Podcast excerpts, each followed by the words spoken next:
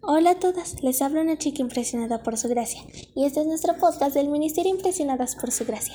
Estás escuchando 365 vidas. El día de hoy, 16 de marzo, hablaremos sobre Gedeón.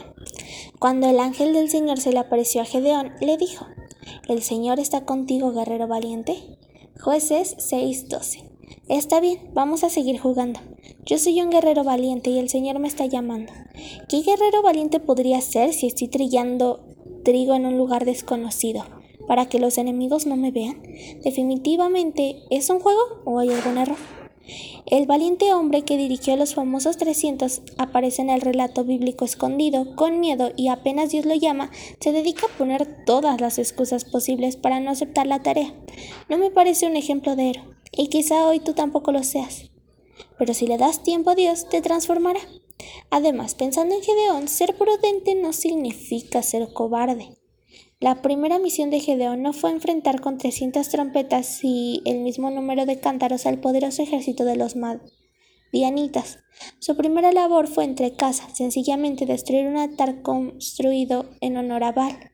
Generalmente, Dios no te pedirá que enfrentes a un ejército de cientos de hombres si antes no obedeces destruyendo los altares de tu casa.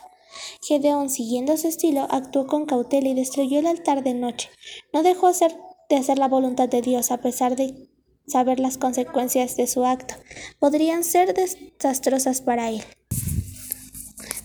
Tal vez Dios hoy no te está llamando para que enfrentes con tres, a 300, con 300 hombres mal armados a un enorme ejército. Es más probable que te esté llamando para destruir pequeños altares en tu vida. ¿De qué altares estamos hablando? Obviamente no lo sé.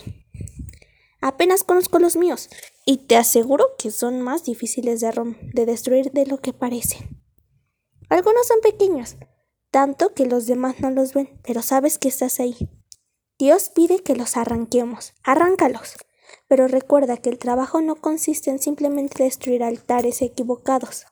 La orden completa nos pide construir un nuevo altar al único Dios verdadero. Tan importante como vaciar el corazón del error es llenarlo con el bien. Hazlo poco, después Dios te pedirá lo mucho. Muchas gracias por escucharnos en este bello día. Nuestra oración es que Cristo vive en tu corazón por la fe y que así puedas comprender cuán alto, cuán profundo y cuán inmenso es el amor de Cristo.